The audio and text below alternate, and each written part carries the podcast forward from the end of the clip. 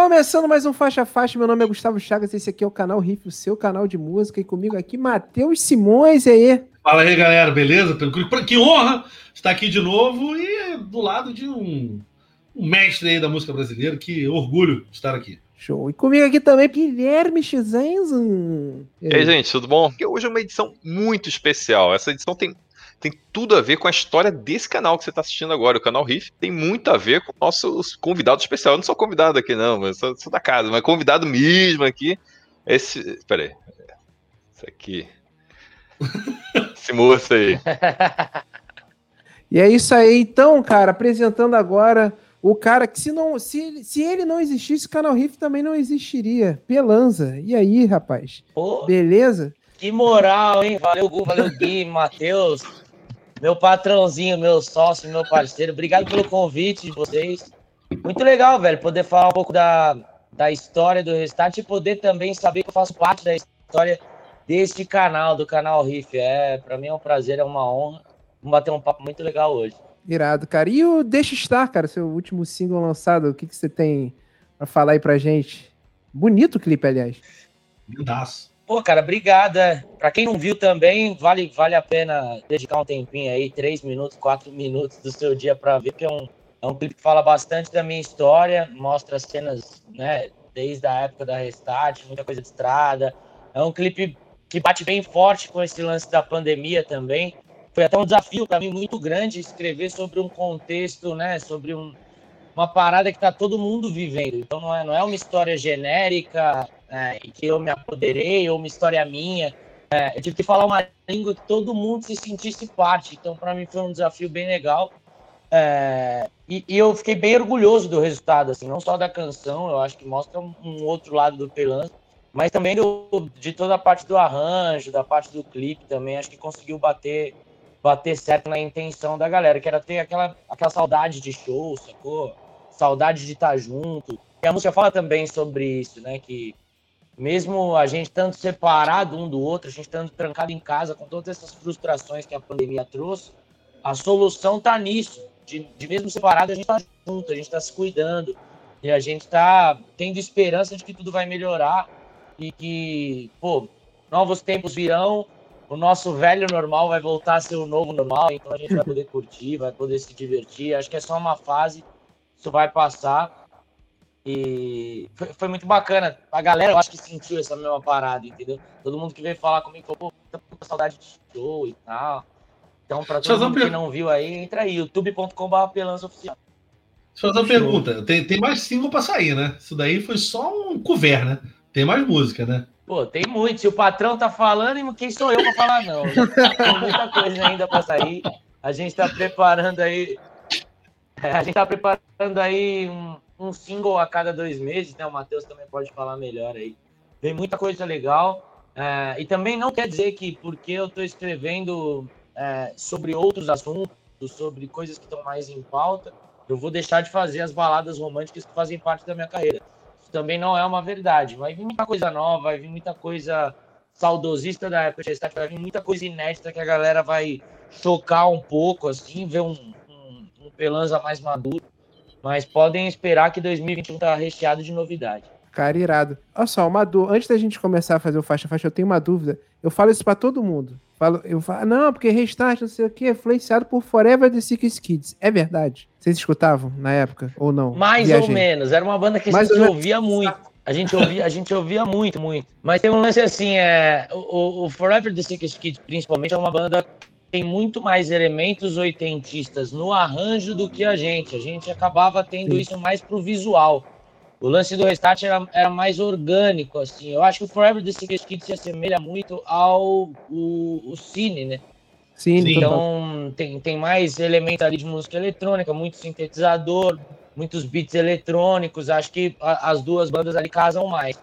Nossas influências sonoras, acho que elas partiam mais de All Time Low, de Fall Out Boy, umas coisas mais orgânicas, assim, né? Mais banda. A gente não tinha muita parada produzida em estúdio, com trilhas e tal. Óbvio que a gente tocava com, com bastante trilha no show, mas é coisa pro show, sacou? No disco mesmo, todos os discos que você vai ouvir do Restart, a coisa é mais orgânica. É, eu, quando eu, eu, é, eu, não, eu não ouvi o disco na, na sua integridade, na ordem, há muito tempo, até comentei com você. É, me lembrou muito o primeiro disco do Fall Out Boy. O disco dele sentado, Take This to Your Grave, se não me engano. Que tem Saturday e tal, Sim. os riffs de guitarra, que são riffs com acorde, né? É, que é a capa é, azul, né? Que tem. Isso, exatamente. Que os riffs são tipo. Tan, tan, tan, tan, esse riff com acorde, assim, é muito Fall Out Boy, né? E porque os últimos discos eu já não curto muito não do, do Fall Out Boy, acho bem total, outra, não, é, outra, é, outra, outra praia. É, é, é, é, isso eu, quando eu ouvi assim de cara, recomeçaram obviamente já estava na minha cabeça, mas Fall Out Boy também eles são muito a cara do Não pode falar aí, desculpa, que tá um pouco de atraso. Manda brasa. É, tá com um pouco de atraso aqui, eu acho que no, no meu, né? Quando eu tô falando, tá um pouco atrasado. Não, mas, tá um era, era só um comentário do os últimos discos do Fallout Boy, eles têm muito a cara do Patrick Stump, né? Que é, que é a cara do vocalista uhum. do Fallout Boy. Uma parada até, o último disco, Folhadoso também, antes deles separarem, ele, ele tem muito a cara do Patrick, um lance mais intimista, muito ele com o piano, um lance mais composição focado nele, né? Que eu acho que o Fallout Boy também se perdeu um pouco nisso. O cara ali que era o maior né? Você gosta? Eu não curto muito, não. O maior cara. compositor e o cabeça da banda acabou ficando um pouco esquecido. Pois é, o. Eu curto. Cara, eu até curto. Eu curti muito o Diante do Furiador, que foi, foi produzido pelo Babyface até. Mas enfim. Eu não sei se vocês lembram desse, desse disco. É Cara, é porque assim, é porque os primeiros discos do Fall Out Boy, eles são muito melódicos, os riffs são muito legais, e muito eles, eles, assim, é, é um eles trouxeram.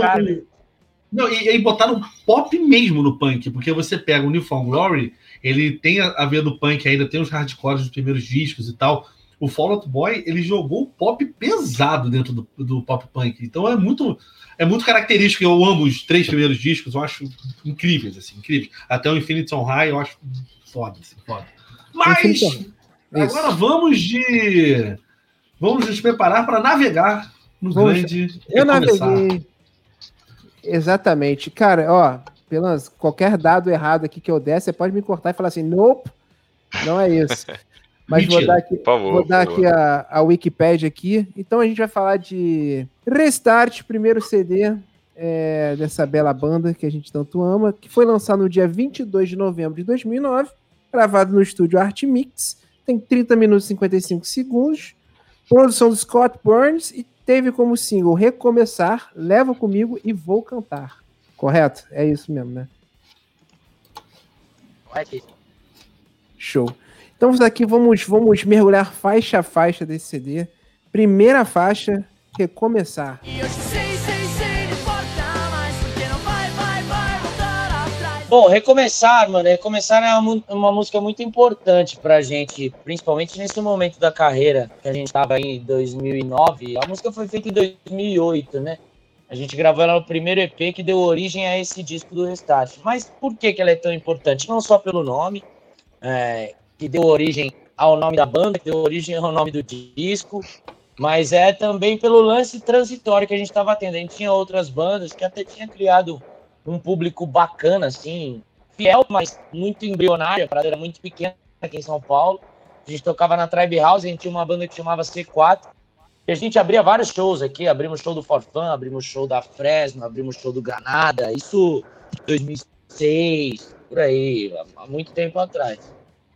É um pouco antes aí, dois anos, três anos antes aí do Restart gravar esse disco e, e começar a despontar para o Brasil. Mas essa música, ela, ela ela deixa explícito a maioria das nossas influências na época. Como eu estava dizendo, do All Time Low, principalmente do Fall Out Boy. Eram coisas que a gente ouvia muito e coisas que nas bandas anteriores não era tão presente. A gente falava muito.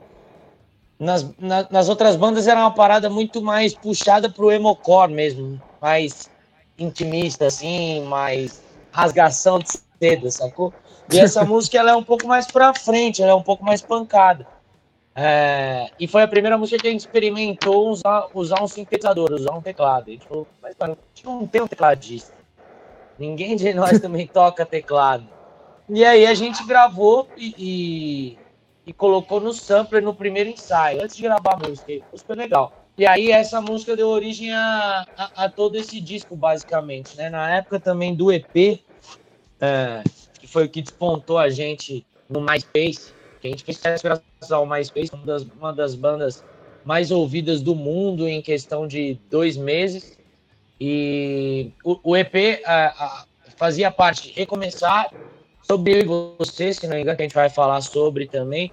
Três músicas, quatro músicas que são desse disco. É, e foram, assim, muito pouco mexidas, na verdade, para entrar nesse disco, porque as músicas já tinham uma essência muito bacana da época do EP. Então a gente só regravou, obviamente, no Artimix uma condição muito melhor do que a condição que a gente tinha na época desse EP, mas é, é muito explícito assim a característica do Restart nessa canção, a verdade do Restart nessa canção. Essa música também foi composta por nós quatro, então é tem, tem muito da identidade da banda aí presente nessa música. Porra, que maneiríssima, cara. É foda, né? Clássico demais. Cara, eu ia te fazer uma pergunta, cara. É, qual foi o momento que você sentiu que foi de virada no Restart, assim, que você falou assim, cara, que você tá grande demais, cara? Cara, teve, teve um lance do, do segmento, né? A gente via a parada acontecendo nos Estados Unidos, a gente sempre foi rato de MySpace, né? MySpace, Pure Volume, a gente ficava nesses sites procurando banda. Porque a gente não tinha muito o que fazer, escola a gente já tava de saco cheio, então a gente ficava na internet passando banda, sacou? E aí a gente viu uma parada acontecendo muito forte nos Estados Unidos, principalmente, que foi a era pós-pop punk, de Blink e tudo mais. E eu coloco até o Fall Out Boy, que já estava fazendo um sucesso, eu coloco nessa geração posterior.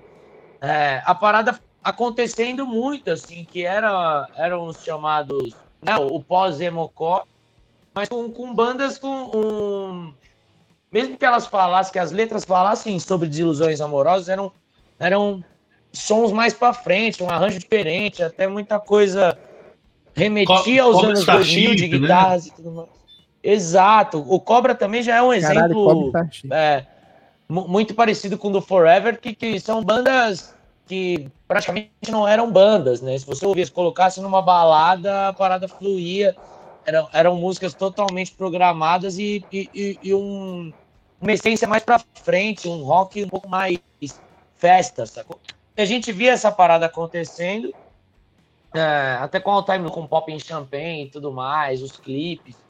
E aí a gente acabou querendo trazer isso para cá. Porque era uma parada que era novidade, o Cine era uma banda também que estava começando a despontar, o Cine, né, para ser bem sincero, despontou um pouco antes que a gente, eles assinaram com a Universal Music e começaram a trabalhar um pouco antes do Restart. As bandas, na verdade, cresceram juntas na Tribe House, né, aqui em São Paulo. Mas a gente via que a parada com o Cine estava acontecendo, então com a gente a gente precisava trazer alguma coisa como diferencial. E aí a gente trouxe todos esses elementos de várias bandas que a gente gostava, que a gente caçava na internet, e acabou botando pro restart. E a virada de chavinha acho que foi exatamente essa, com a C4, mano, que, é, que era a banda que a gente tinha. A gente fazia uma parada que já acontecia, que já tinha acontecido com a NX0, que já tinha acontecido com a Fresno. Né? Era um som parecido, sacou? E a gente precisava fazer alguma coisa diferente. É, é, enfim, o, o movimento já acontecia com, com outras bandas, entendeu? Então a gente não, não adianta, mesmo que a gente siga na mesma batida, a gente tem que ter um diferencial. E acho que foi isso, cara. O, o restart foi isso. Saquei. Beleza, o... deixa eu te perguntar uma coisa. O peso, do... já que a gente tá falando da Recomeçar, primeira faixa do, do álbum, é, ela ganhou, inclusive, o. Ganhou vários prêmios no VMB, né, de 2010, mas um deles foi o de melhor clipe, né? Levou o clipe do ano. E o clipe, ele, ele, já começa passando uma. Enfim, ele passa uma energia muito grande, é até uma quebra em relação a essas bandas que você citou. A questão do clipe ser um clipe muito para cima, muito colorido, literalmente, porque tem, tem aquela questão toda lá da, da, da das cores explodindo na terra, na, na, né? tela, do, do, figurino e tudo mais. É, qual você acha que foi o peso desse clipe para, enfim, para todo o direcional da, da, da, estética da banda e para tudo mais, que foi muito comentado na época é, que lançou, talvez até muita gente comentava mais a forma do que o conteúdo. E Total. assim, que, quem não estava ali muito por dentro. Então, qual foi o peso do clipe? De quem foi aquela ideia ali da, daquele, daquela explosão toda de cores, que foi um clipe muito marcante para a cena. Cara, a, a, ideia desse clipe foi uma ideia nossa junto com os caras da Controle Remoto, que produziram o clipe com a gente. Mas a nossa ideia era realmente fazer essa transição, sacou? Lance da gente começar todo de branco e colorindo aos poucos, a gente depois aparece no refrão de roupas coloridas, depois a gente colore todo o estúdio e começa. Aí tem aparece saber jogar tinta um no outro, mas exatamente essa transição que a gente passava no momento da nossa vida, sacou? E eu acho que não só a gente, a cena também estava se reconstruindo e indo para esse caminho de, de dar visibilidade para essas bandas que faziam esse tipo de rock um pouco diferente. Então a ideia do clipe foi basicamente essa, foi a gente mostrar, é, não, não de, de colorir o emo, ou colorir as outras cenas, era mostrar que a gente estava passando por essa transição, entendeu? Mudando a, o panorama da banda, a perspectiva da banda, e trazendo. A, a gente já tinha na cabeça essa ideia de criar um gênero, porque, mano, a gente. É, até gravar esse clipe, a gente já tinha começado, né? A gente já tinha começado a divulgação do disco, já tinha lançado o disco. Então a gente sofria um pouco, desde a época do EP, um certo preconceito. Então o que a gente quis, queria desde o início com esse clipe era emplacar um novo segmento que a gente está criando sem, é, é, enfim, sem pensar em nada. A gente só queria, como a gente não, muitos roqueiros da época já não encaixavam a gente em nenhum nicho do rock, a gente falou então, cara, chegou a hora da gente, a gente sabe que a gente faz rock, a gente gosta de fazer um pop rock, mas chegou a hora da gente criar o nosso próprio segmento, entendeu? Então a gente acabou tendo a ideia do rap rock desde aí. E acho que o clipe tem tudo a ver com isso, a gente mostrar que é uma maneira diferente, uma maneira mais divertida, uma maneira mais descontraída de fazer um pop rock na época. E vocês mantiveram esse estilo com guitarra, com peso, com, intercalando com balada até o final, né? Até o último lançamento. E ao, ao contrário do, do Cine, que em nenhum momento falando mal, mas que o Cine foi cada vez indo mais pro eletrônico, né? Sim. Então. Eu acho que é, isso, é, Matheus, é, desculpa te interromper, mano, mas era isso exatamente que incomodava os caras na época, eu acho. A grande maioria, pelo menos, era falar, pô, esses moleques, esse visual, essa porra, e aí a banalidade de questionar a nossa capacidade de fazer música com lance de sexualidade. Então, isso é banal, eu não quero nem entrar nesse mérito, porque graças a Deus hoje em dia a internet está aí, evoluiu muito, esse, esse, esse, tipo de discussão está em pauta e, e, não é mais um, um termo capacitista para enfim, para julgar, não é mais um termo para julgar a capacidade de nenhum artista, sacou? Por, por ele ser gay ou não ser gay. Isso ah, pra, é. pra gente nunca feriu, nunca feriu a gente. Mas, mas teve isso mesmo, mas teve isso mesmo, era ridículo, né, cara? Tinha isso, tinha esse papo patético, né, cara? Tá. E o mesmo cara que falava isso batalhava contra. levantava bandeiras contra de vários, várias causas. Sabe? Era é, bizarro, cara. É, é, não gosta, não gosta. Né? do roqueiro brasileiro. O roqueiro brasileiro, velho, eu, eu até falei isso numa entrevista recentemente sobre o lançamento de Deixa Estar. Graças a Deus tem sido muito bem aceita e a galera tem, tem visto um lado muito legal na música. E aí eu, te, eu falei sobre isso, eu falei, o problema do rock no Brasil é o próprio roqueiro, sacou? O rock no Brasil, e eu acho que não só nosso, é, é uma coisa mundial até. O rock não é uhum. muito receptivo com o que é novo. Não. Nunca foi, tá ligado? Nunca foi. Aqui no Brasil a gente já viu de diversas maneiras é, até a pressão que tem novos artistas por, novas ideias, por, por ter o que falar e o que agregar, enfim, acho que é, é, é uma pressão completamente desnecessária. E eu acho que com a gente, com a gente não eu foi achava diferente. legal, cara, que, você, que vocês. Eu, eu não senti que em nenhum momento vocês davam um passo para trás. Isso eu achava foda. Sacou? Tipo, mesmo eu não sendo um público da, do, é, do Restart na época, já era um pouco mais velho, levando em consideração a majoridade, assim, majoridade a maioria do público é, do Restart era mais novo. Então eu não era o, o, o público-alvo. É, mas assim, eu reparava que vocês não davam um passo para trás, cara. Se alguém é. tinha hate, não sei o quê, se alguém queria vaiar, se alguém queria xingar, vocês iam lá e falavam, pô, cara, você não gosta? Que pena, pô, tenta ouvir, tenta curtir, a gente tá aqui fazendo nosso trabalho e tal. Isso eu achava muito maneiro, por isso que, para mim, vocês sempre ficaram na ascendente. Assim, vocês sempre subiram. Vocês pararam porque quiseram parar. Mas o Restart sempre foi uma, uma força muito grande, né? É, e a gente, cara, é, é muito legal você falar disso, até porque eu olho para trás e falo, caralho, como eu tinha a capacidade de filtrar muita coisa, tá ligado? Hoje em dia, velho, hoje em dia, honestamente, eu olho para trás e falo, mano, como que eu não mandei esse cara se fuder, tá ligado? Acho que poderia até ser bom pra nossa carreira eu ter mandado ele tomar no cu, tá ligado? Mas a gente tem uma capacidade muito legal de filtrar as coisas, sacou? De, de ouvir todas as críticas e falar, pô, tudo bem, cara, a gente nunca vai ser unanimidade, Espero que um dia essas pessoas mudem de opinião. Vamos seguir fazendo o que a gente gosta e tal. E, e se não mudar também, né? É, entendeu? Paciência. Mas era, foi, foi, foi muito bacana. E eu acho que esse lance, principalmente, foi até o que você comentou, que o Cine acabou indo para outro caminho, acabou virando uma banda mais eletrônica. Eu acho que eu não julgo isso nunca, tá ligado? Porque é muito difícil, cara. A gente que vem como uma banda nova, a pressão que a gente sofre dessas bandas que a gente tem como espelho, tá ligado? Que a gente tem como referência. É muito difícil a gente manter a nossa essência e continuar até o fim. E eu acho que isso, voltando ao assunto, era o que incomodava mais. Porque acho que a galera pressionava tanto para querer ver se a gente espanava em algum momento. E a gente não, a gente continuava fazendo nosso som, continuava com as duas guitarras torcidas no palco, é, pirofagia, batera, to, todo show tinha, é, todo disco tinha a bateria orgânica gravada. A gente nunca usou trigger num disco do Restart, por exemplo. Era tudo ali, o som era tirado, tudo, sacou? Orgânico, a parada analógica mesmo. E, enfim, é, era, era isso que eu acho que incomodava muito a galera. Mas antes de ir para a próxima, só, só um comentário, mas para você ver como, como, era implicância pura. Porque vocês eram rock, eram um bando de rock, mantiveram rock e a galera continuou implicando. O Cine era uma banda que tinha uma pegada nos 80, eu achava bem mais anos 80 que vocês, no caso. Foi pro lado eletrônico e continuaram implicando. Era implicância, cara. Era porque o pessoal gosta de reclamar, cara. É, Mas é, é um o, problema, o problema do rock é o roqueiro. Então eu queria é. deixar registrado aqui um beijo a todos que falaram mal da gente.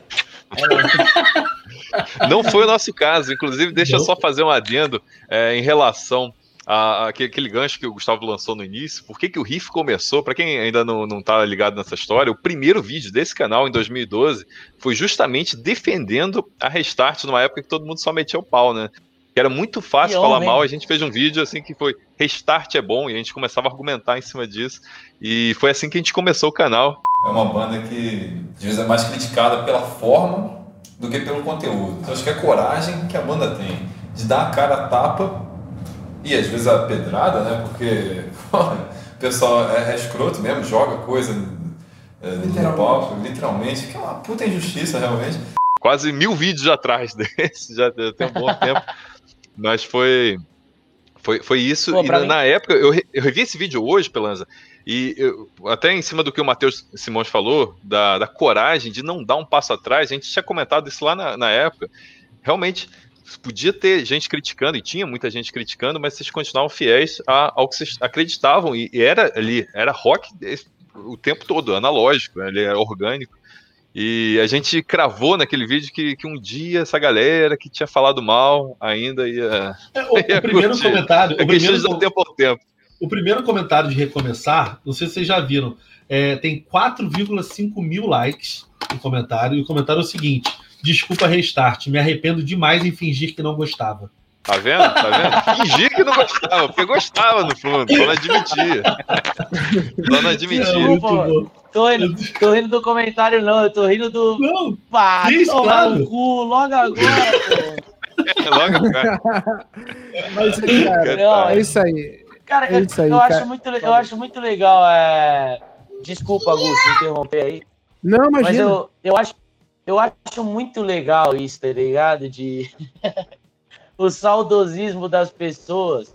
É uma parada foda, tá ligado? E foda tão, a, a um nível tão grande que hoje ele se arrepende de, ter de, de não ter assumido que um dia gostou, se arrepende de ter criticado, porque eu acho que o momento atual, o cenário brasileiro musical acabou nossa, que coisa linda, eu até perdi ela, a meada. Ela tá com o figurino aqui inspirado em restart, cara. Aqui, ó. A gente colocou aqui. até per... Aí, já dá pra cantar comigo, até perdi o fio da meada. Tá vendo? É covardia. Aí, seguinte, cara, é... e eu acho que é isso. Esse lance do saudosismo é muito, muito engraçado, porque é isso. A galera hoje em dia se arrepende de não ter falado que gostava, se arrepende de ter criticado, porque eu acho que o cenário brasileiro, musicalmente falando, atual, não agrada, então a gente era melhor do que, enfim, pro, pro gosto peculiar de cada um, mas era melhor do que o que acontece hoje em dia. E é muito legal, né, velho? É muito bom ver nego se arrepender, velho. Desculpa. É muito bom. Eu arrisco aqui, talvez tenha sido o último grande momento assim de, de novidade dentro do, do, do, rock brasileiro. Mas eu li isso ontem, sabia, Gui? Uma pessoa falou isso, falou. É, é, era uma matéria que era assim, não sei se eu estava vendo as coisas de Restart, eu fui impactado, que era assim, Restart foi a última grande banda de rock do Brasil e eu te é, provo aqui. Era isso. Eu, vi, eu não li eu esse artigo não, mas eu. Eu até não sei se eu posso falar, mas queria aproveitar o gancho para divulgar o canal dos caras, do Momento Indie, que eles fizeram um vídeo de 12 então, minutos, mas eles fizeram um vídeo, a galera fez um vídeo de 12 minutos falando sobre o fato do Restart, porque e querendo ou não, eu, eu até me orgulho disso, é um fato da gente ter sido o último, o último grande expoente do rock no Brasil, sacou?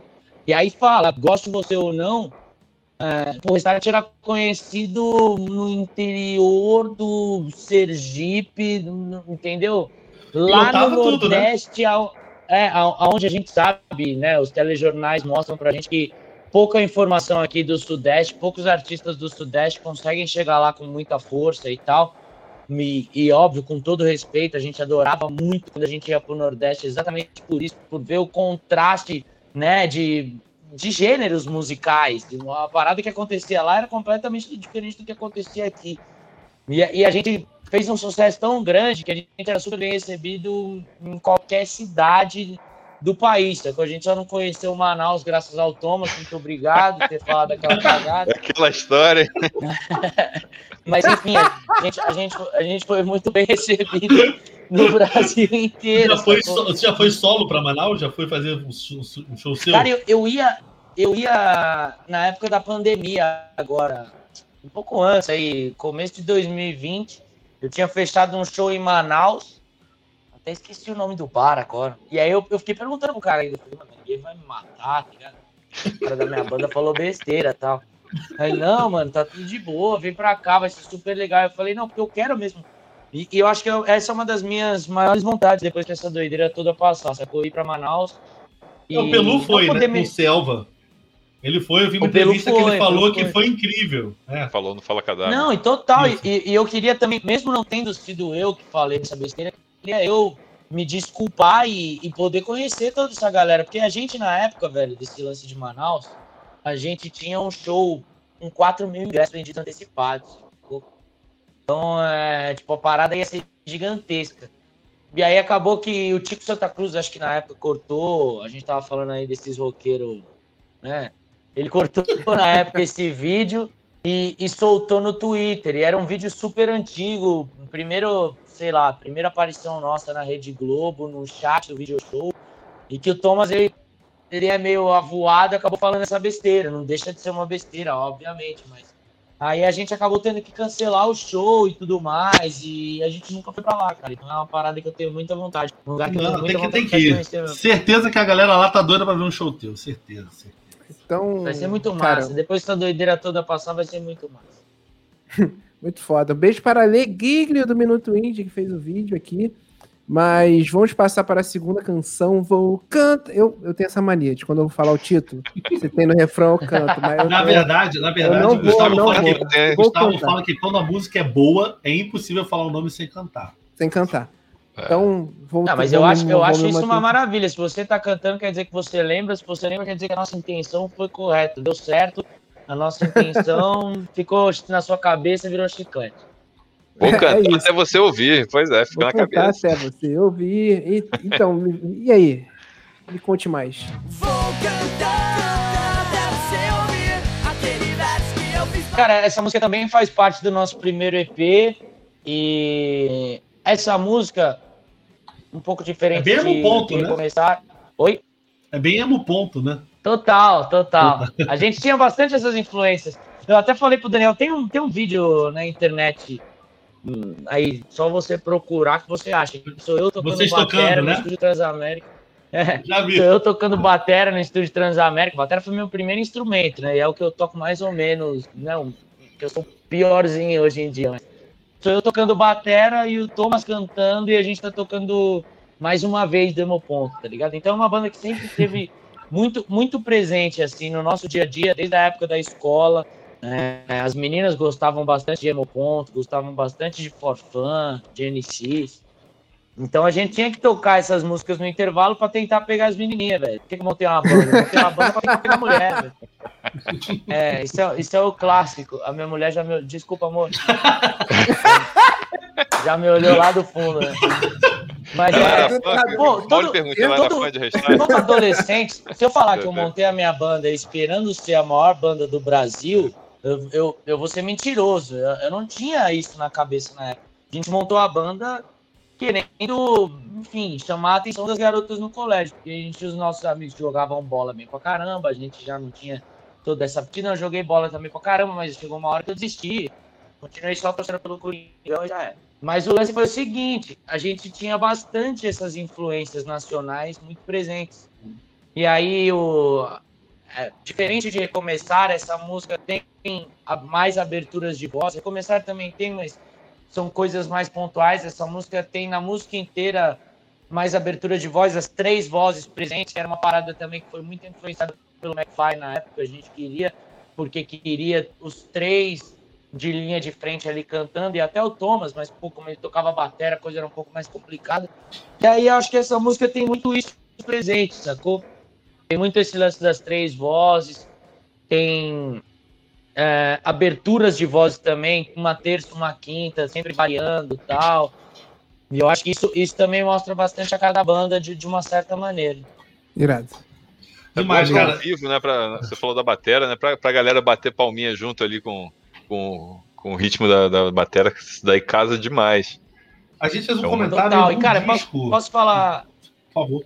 Só, só pra, só pra finalizar. Claro. É, essas duas músicas, eu comentei com o Matheus isso. Essas duas músicas foram gravadas com instrumentos sucateados, praticamente. Porque a gente não tinha dinheiro. Tinha acabado de assinar contrato, a gente não tinha dinheiro para comprar bons instrumentos, sacou? Então, ou a gente pedia emprestado e a galera que tinha bons violões, boas guitarras, é, não queria emprestar. Eu falava, ah, deixar na minha mão, um Taylor na mão do cara e sei lá o que, que vai acontecer, enfim. Então a gente gravou tudo com assim, com, com um instrumento meio emprestado, meio sucateado. Eu lembro que essas, essas, essas duas músicas foram gravadas com guitarras e baixos choir. Então a gente não tinha muito som, tá ligado? Por mais que sejam instrumentos não tão ruins, não tinha muito som. Todo mundo falava é, tanto é, mas e tudo mais. Uma e gravação. E tudo gravado. É, o ideal é ter um instrumento mais, mais preparado para a gravação, né? Uma coisa mais não, corpo. Total. É isso que você tá falando, né? Que o Squire seja um lixo, não é isso? Mas é porque para gravar é. tem, ele fica muito limitado, né? Total. E a gente, a gente teve até que fazer na época. A gente chegou a fazer uma soma de plugin, uma doideira assim que a gente fez que até desencontrava um pouco, mas uma soma de plugin com ampli. E aí eu, eu, lembro que o técnico, o, o Ale, que foi o técnico de som desse disco, aliás, um beijo para ele, é um gênio, trampa comigo até hoje e tal. A gente gravou até um cover do Bon Jovi, muito legal no meu Instagram, quiser lá ver. E ele falou, cara, que doideira é isso, que vai dar atraso de, de, de, frequência e tudo mais. Vocês estão somando plugin, ou é plugin ou é ampli. Eu falei, mano, primeiro que o plugin com essa guitarra ele não vai ter som quente, porque o captador não fala. E o ampli, pelo menos a gente vai sentir ali um, um calor da válvula. Então vamos somar um com o outro, ele, mano.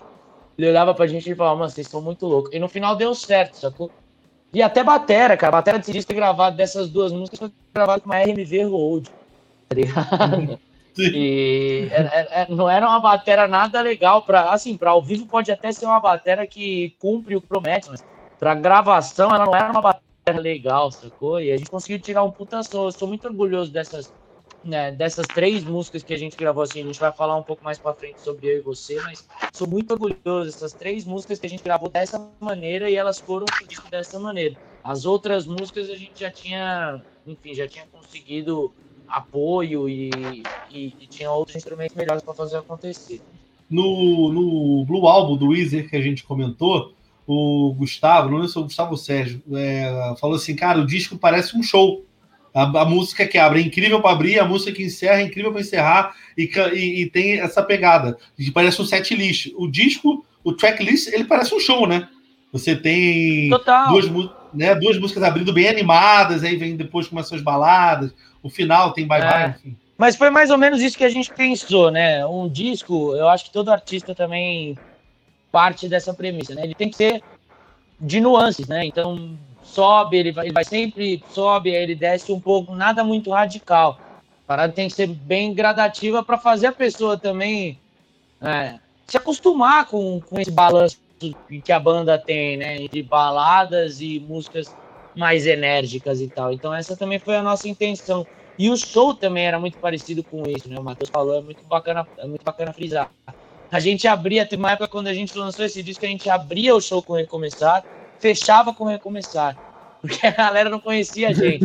Então a gente tinha que pegar o nosso ponto mais forte e, e mostrar para o público. Então isso é uma parada muito legal, porque a primeira música funcionava muito bem, aí Leve Comigo mesmo, sem ninguém conhecer, já era uma música que acabava funcionando, isso a gente não tem o que dizer. Mas a primeira música funcionava bem e a última música funcionava bem, porque eram as duas músicas pancadas que eram a cara da banda. Então isso era muito legal também. Cara, e o que que vocês levaram em consideração para botar como single também? Como é que foi o depois de dois grandíssimos hits, né?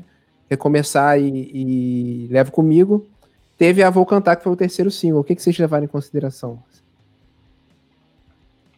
Cara, Vou Cantar, ela foi um single, mas não por parte desse álbum, né? Vou Cantar foi um single por parte do nosso DVD ao vivo. Hum foi o Rap Rock Sunday, que era uma domingueira que a gente fazia aqui no Rio Sim. de Janeiro. A gente fez assim na, na, maioria das, na maioria das capitais, principalmente do Sudeste. E quando a gente viu ela no show, ela gravada ao vivo, ela, ela tinha uma puta energia, e a galera batendo as palminhas e tal, era uma parada muito, muito bacana. Então a gente acabou acho que levando isso em consideração principalmente. A, a música no ao vivo, ela funcionou muito bem. E nem era honestamente nem era nossa intenção fazer dela um, um, single na época, mas ela acabou tomando a frente. E na época que a gente gravou esse DVD ao vivo também, a gente não tinha outro disco de estúdio, a gente só tinha o nosso primeiro disco. Então acho que isso foi um ponto que contou muito a favor de Vou Cantar. Irado. Terceira faixa, Amanhecer no Teu Olhar. Como se agora não existisse mais ninguém sobre a... E aí, você me conta? Pô, mais uma música, essa, essas dessas três primeiras músicas aí foram músicas, se eu não me engano, foi composta, compostas por nós quatro. Essa música também fazia parte do primeiro EP do Restart. É, você vê como acho que foram as quatro primeiras músicas, eram as músicas que davam entrada ao EP do Restart de 2008. e essa música é uma é uma filha única de mãe solteira da época de C4, né? Não, minto, tem mais uma desse disco que é da época de C4. Mas essa música, ela pouco foi mexida, ela tem muito da essência da, da nossa banda anterior. E se você ver, se você ouvir, ela, ela remete um pouco a, a um gênero musical que já acontecia. Tanto com, com o Emo Ponto que a gente citou, mas com a Fresno ou com NX0, ela é um lance mais, mais puxado pro emo e não tanto enérgico quanto o, o rap rock que a gente vinha trazendo aí nesse nesse novo estilo, nesse novo segmento para a cena. Foi uma música muito bacana, é, é uma música que fazia, ela, ela fazia muito sucesso por si só. A gente nunca, nunca trabalhou essa canção. No show ela tinha muita força. A galera cantava plenos pulmões, principalmente o começo, que é só guitarra e voz. A galera, quando eu começava a cantar o Como se agora. Eu nem precisava continuar cantando, que a galera cantava plenos pulmões. Assim. Tem até vídeos sobre isso muito legais. Assim. E era uma hora que a gente fazia uma baita brincadeira com o público, né? É, acho que até pelo lance deles se identificarem bastante com a música, a gente deixava o público ser o, o quinto elemento da banda ali, muito presente na hora do show. Então, é uma música que eu tenho um baita de um carinho, velho. Honestamente, é uma música que eu olho até hoje, eu, eu, eu fico muito, muito orgulhoso dela, assim, né? Até eu acho uma das melhores não... composições do disco, cara. Eu acho a, a mais. É, então séria, talvez, mas ao mesmo tempo ela tem a cara ali. Acho que vocês equilibraram melhor. Assim, tchau, filho. Desculpa. Exato. não, mas eu, eu super concordo com o Matheus também. Eu acho que é, essa é uma música, até por, até por isso a gente nunca cogitou ela de ser single. Não só a gente, a gente sempre gostou muito dela, mas eu acho que tem muito dos empresários também quererem botar um, um, um lance, vender muito a cara da banda de uma maneira nova, né? Então, essa música, além dela ser é uma. É mais tradicional, antiga, digamos assim. Ela né? é uma né? música que. É, ela é uma música, é o que você falou, Matheus, ela é uma música até mais madura se você comparar o disco inteiro. É uma música um pouco diferente, mas eu gosto muito da harmonia dessa música, eu gosto muito da construção do arranjo dela. É uma música que eu me orgulho bastante. Irado. Quarta faixa, sobre eu e você. E amanhã Também era do EP, né? Se eu não me engano, que você falou. Também era do EP. E essa foi assim, é, foi uma das três músicas que a gente gravou, como eu disse, na sucata.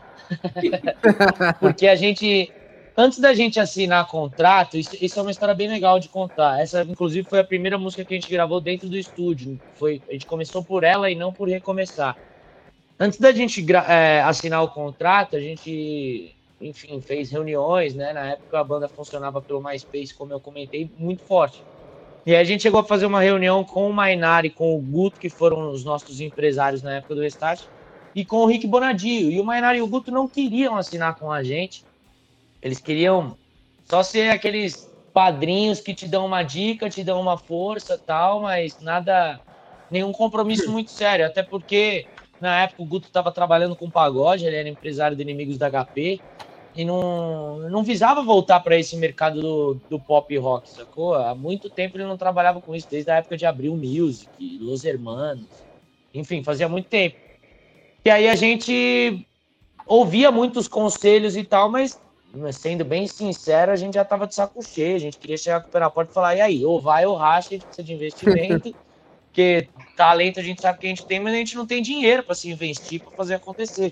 Se a gente tivesse um pai rico, a gente não precisaria estar aqui conversando com vocês. Mas é o lance do, da pressão. E aí a gente conversou com o Rick Bonadio. Na verdade, não com o Bonadio, a Luca chamou a gente pro, pro, pro Midas. E a gente foi super empolgado. E a gente chegou lá para conversar, a gente acabou nem encontrando com o Rick. Isso foi uma coisa.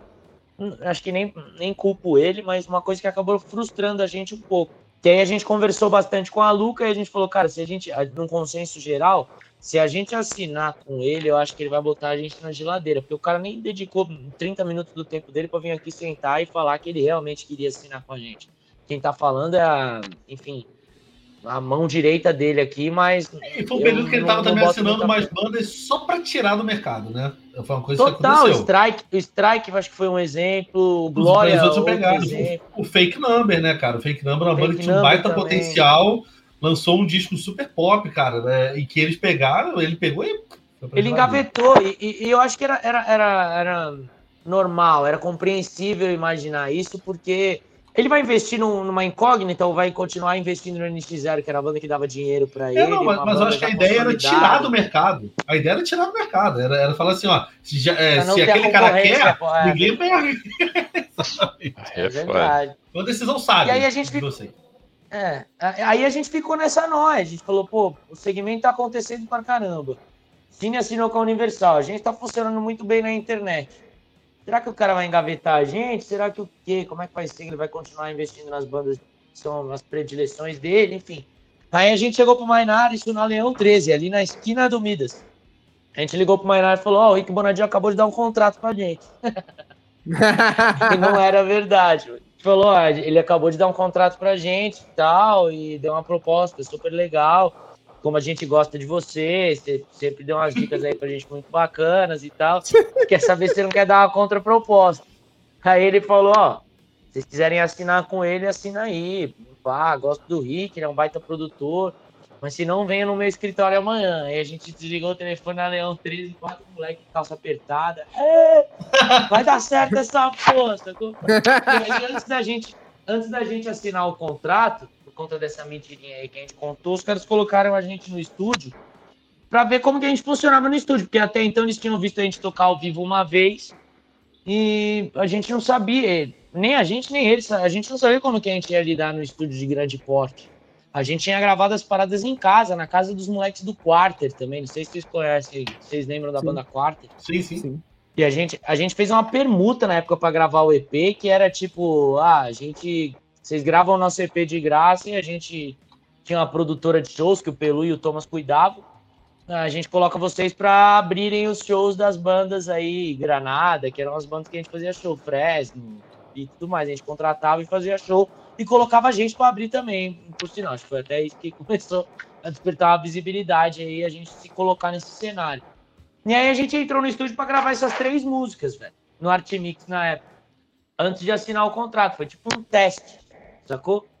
E as músicas Sobre Eu e Você, Vou Cantar e Recomeçar. E a gente começou por Sobre Eu e Você. E, cara, Sobre Eu e Você é uma música. E ela também é remanescente da, da C4, mas era uma música com um arranjo completamente diferente. Era uma parada mais hardcore na época, tupá, tupá, tupá, tupá, e, e hoje em dia, né, naquela Bem época... Aliás, né? Exato, ela, ela, foi, ela foi completamente modificada, assim, para um, um lance mais pop punk, assim, né? Mais explícito pro pop punk. E ela também é. As outras músicas que a gente estava falando tinham poucos elementos aí de, de sintetizador, né? Vou cantar e, e amanhecer no teu olhar. E, e sobre eu e você volta com esse lance que tinha que começar. Tem, ela tem até um, um beat eletrônico num certo momento.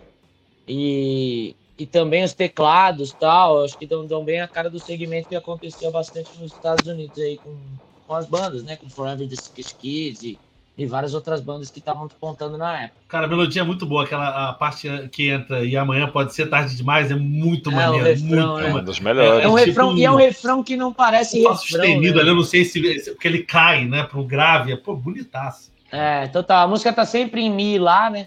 E aí ela tem os meus segredos, eu, é, um, é um dó sustenido, si lá, aquela subida, né, clássica. E aí depois ela cai no Fá sustenido, eu acho que dá, dá um choque bom, né? Pô, As muito bom. Não cara. imaginam, né? É. E esse, esse refrão, eu acho para mim um dos melhores refrões da Restart. Até na época, cantava lá no coqueiro, tinha uma voz aguda, nasalada pra caramba. E é, para mim é um dos melhores refrões do Restart, uma das músicas que eu, então, dos refrões assim que eu mais gosto. Quem sou eu para é diferente, contra né? você, né? Eu vou contra o Pelantra, falar, não, não acho o melhor refrão. Mentira, né? Claro que não. Mas, mas realmente, é. você, eu acho melhor Você é meu patrão, patrão, patrão, você pode tudo. Não, cara, eu concordo, cara. Realmente essa entrada do, do, do Fastenido é uma parada muito maneira, cara. Totalmente inesperado. A música é muito bem estruturada. New Found Glory total, na veia, assim. É, cara, o é. refrão deixa muito a cara de New Found Glory mesmo. E a gente é. ouvia a gente ouvia muito, cara, muito, muito, muito New Found Glory. Eu, eu lembro que New Found Glory, é, Fint, a gente ouvia muito Fint, a gente ouvia muito é, Star of the Year, que já é uma parada um pouco diferente do que, completamente diferente do que a gente fazia. Mas... O Comba tinha os mais manias do guitarra do Star of the Year. Ele tinha no, no, palco o jeito de tocar, era muito igual do cara. Do, ele tinha até PRS, né? Igual do Star of the Sim, Year. total. E, e é, a gente assiste aqueles vídeos, a gente assistia na época da escola aqueles vídeos do Pepsi Smash para ver como que a gente se comportaria num palco. Sim, eles davam Isso é uma presença que... de palco para se estudar. Você já viu? O cara da Mortal, já viu? Caraca, cara, a hora que ele dá o Mortal, eu falo, isso não é o melhor Cirque de Soleil pop punk do mundo. Show of the Year, cara. Isso daí. Year. Então, indico aqui pra galera que tá assistindo assim. É, eu não sei se você não sabe, eu não sei se você sabe, você não sabe. Story of the Year eu, eu simplesmente amo, idolatro e venero. É, o Page Avenue, o Black Swan, toda, toda aquela fase. E tem uma session de uma música que é a minha música favorita deles, que é Is This My Fate? Is This My Fate? He Asked Them. Tem uma session deles que ficam, é maravilhosa, eles ficam dando rodopiando do caralho. E na session inteira tá um cara fazendo um plank em cima da caixa de som. Por quê? Porque sim. Tá um cara com a testa colada assim na caixa de som, ele fica a porrada comendo e o maluco deitado assim na caixa de som. E ele fica até o final. É maravilhoso. Para mudar integrante, tem que ser no mundialito cara, de parkour. Vai, vai no parkour, fala, alguém toca guitarra? Pô, pode entrar essa É muito bom. Mas era, era, muito, era muito massa a maneira como o Storm se comportava no palco. Era espetacular, cara. Eu não sei nem se o Store of the Year ainda tá em atividade hoje em dia, mas é uma baita banda aí pra galera que quer, quer estudar mesmo, enfim, anos 2000 pra frente, com certeza eles, 20, várias é. bandas muito fodas da época. É, eles estão estão em atividade, inclusive eles estão fazendo bastante live trocando ideia com o de Q&A no canal deles. É bem legal, eles lançaram uma versão especial do Page Avenue, que o Page Avenue fez não sei quantos anos, aí 20, não sei. Então é bem legal, é, dá, dá para acompanhar ainda. Eles lançaram um CD muito foda há três anos atrás, dois. Então vale, vale a pena continuar. O Gustavo aparentemente é irmão de um dos integrantes do Story of the Year. eu gosto muito. Eu gosto muito, cara, você não tem ideia. Não, mas era muito bom. Tem também essa época, essa época é muito legal. Desculpa, Gustavo, te Imagina, imagina. Mas para quem quiser, que era também um, um baita espelho pra gente. Lembra dos AOL Sessions, American Online Sessions? Muito. Que tinham muito. várias bandas fazendo acústicos, era, e isso era incrível. A gente via muito, né? Todos esses AOL Sessions. Então, pra galera que quiser conhecer as bandas no íntimo aí, é, é muito bacana procurar também. Não, muito bom, muito bom. Quinta faixa, a primeira música que tocou aqui nesse canal. Leva verdade, comigo. verdade.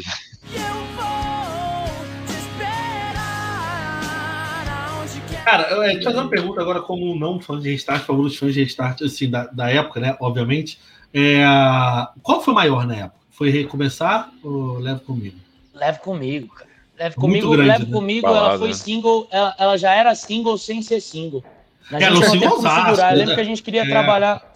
A gente queria trabalhar duas músicas antes de Leve Comigo ainda na época do disco. É, uma delas era até Amanhecer no Teu Olhar, que a gente gostava bastante, mas tinham músicas muito boas lá pro final do disco também, que, que a gente até pensou, a gente falou, cara, se a gente lançar Leve Comigo, a gente vai. Essas músicas vão deixar de ser novidade, elas estão mais pro fim do disco, a gente sabe como é que funciona. Então as pessoas vão ouvindo até Leve Comigo, o resto já vai ficando tudo a palmolescência, sacou? Não vai ter a mesma, a, a mesma energia. E aí a gente queria trabalhar mais umas duas ou três músicas antes de Leve Comigo, mas eu lembro que na época não teve como, cara. Não teve. É, a música funcionava em muitas rádios do interior, a música já tocava. É, eu lembro que as pessoas pegavam, não sei como achavam, acharam a pré, uma pré que a gente gravou voz e violão, com os beats e tal, a pré da pré, e tocavam no interior Caralho. antes da música ser single, mano. Tocavam no interior pra, como exclu exclusividade, tá ligado? Mas a música é ah, é muito é hit, versão cara. exclusiva da rádio. É, versão exclusiva da rádio, sei lá, tropical no interior, em sei lá que cidade, Ribeirão Preto, vamos supor. Tocava a música, uma versão que a gente nem aprovou, uma versão caseira, enfim. E eu quis escrever uma canção. Só por ser exclusiva. A música funcionou muito sozinha, velho. Essa música a gente não teve muito o que fazer. Ela caminhou sozinha, ela foi pelas próprias pernas. E na época, óbvio que a gente já tinha um sucesso assim, mais consolidado. A gente estava começando. Eu lembro que o clipe de Leve Comigo, inclusive, ele foi gravado no primeiro Happy Rock Sunday que a gente fez. O primeiro a gente gravou o clipe, se não me engano, se não me engano no segundo ou no terceiro a gente gravou o DVD. Mas então a banda já tinha, a gente já tinha criado todo um, um lance com o público e com a, a fanbase, né? Forte. É, total. E a gente tava na, a gente já tinha chegado em primeiro lugar nas paradas com o recomeçar. Uh, e acho que até, se não me engano, tínhamos ganho nosso primeiro prêmio Multishow já com Recomeçar também. E quando Mas aí leva comigo. Pode falar, pode falar, Matheus. Quando vocês fizeram Leva Comigo, teve aquela sensação de puta que pariu, essa vai estourar demais. Teve isso? Cara, a gente sabia que era uma das músicas mais fortes do, do, disco. A gente gostava muito dela, mas ela não tinha essa, essa roupagem que ela tinha antes. Ela era uma música muito mais lenta. Eu até contei num podcast da Mix, para quem quiser ouvir também, da Rádio Mix. Entra no meu Spotify lá, tem lá em, em podcasts. É, sabe aquela música que eu gravei com o Vika, um dos diretores da Mix? E ele queria muito que eu falasse sobre essa canção. Essa música, apesar de não ser uma composição minha, essa música é do Pelu e do Koba, essa música ela era totalmente lenta. Ela era tipo, eu quis escrever uma canção. E ela era toda um, meio Hoje em dia tá na moda esses beats low-fi, tá ligado? Eu ia até falar a verdade, ela é, ela é rápida pra uma balada até, é verdade. Né? Total. Né? Eu vou te esperar aonde quer que eu vá. Ela era, ela era low-fi total, assim. E o refrão era muito forte, mas o verso ficava muito pé pra trás, sacou? E a gente na época ouvia muito disco, vou ser bem honesto, bem sincero, não que isso seja um plágio mas a gente ouvia muito o primeiro disco do Boys Like Girls. Uhum. E aquele, aquele disco tinha uma versão de Thunder, né? Aquela Your voice was the soundtrack of my summer. Dinner unlike any other. E a música era uma puta de uma balada. E a gente, quando foi tocar, elas eram a mesma harmonia. A, a, mesmo a lo-fi, a versão lo-fi, eram as mesmas notas. As duas músicas são em Ré maior. Aí a gente falou, mano, a gente tem que fazer uma música desse jeito, velho. A gente tem que fazer a música pra frente, sacou? E aí a gente fez Leve Comigo essa versão que todo mundo conhece. Com, com batera, com as guitarras no refrão e, e mais pra frente.